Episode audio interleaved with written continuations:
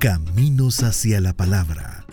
Una visión de la historia de las iglesias evangélicas en El Salvador en la investigación y voz de Carlos Cañas Dinarte.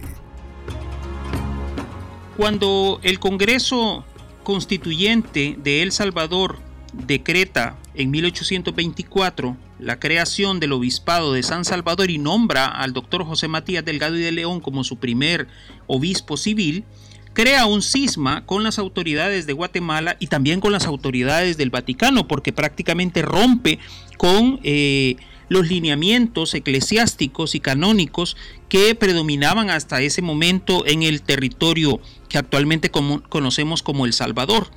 En este sentido, el arzobispo de Guatemala, Monseñor Ramón Casausi Torres, eh, se convirtió en el más fuerte opositor a eso que estaba haciendo el, eh, Congreso salvadoreño. Eh, los acusó de traición, de sobornos, decretó también que había intimidación hacia las autoridades por parte de gente armada eh, se habían extendido corrupciones de otro tipo. Eh, también acusaba al doctor Delgado eh, de ser un hereje y que básicamente lo que estaba provocando era un rompimiento entre El Salvador y las autoridades de la Iglesia Católica.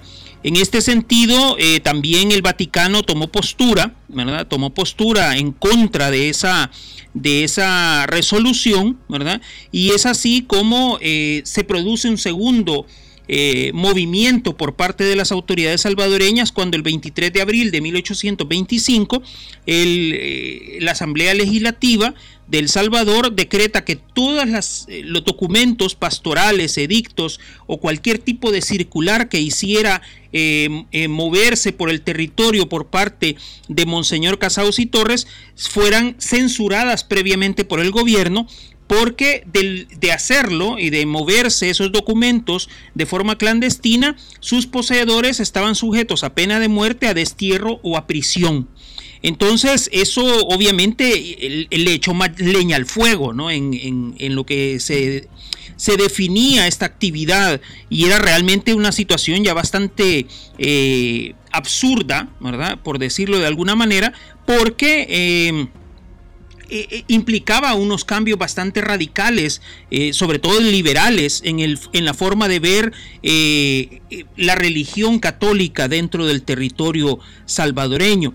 Entonces, en ese sentido, el último clavo que, que, se le pone a todo esto viene del propio Congreso Federal en la ciudad de Guatemala, cuando el 18 de julio de 1825 avala la creación del Obispado de San Salvador, ¿verdad? pero eh, declara que el doctor Delgado no es el más apropiado para ocupar ese cargo. Entonces, eh, eh, eso, eso lo decreta el Congreso Federal, pero el Senado de la Federación Centroamericana aprueba por completo la designación del padre Delgado como primer obispo civil de San Salvador.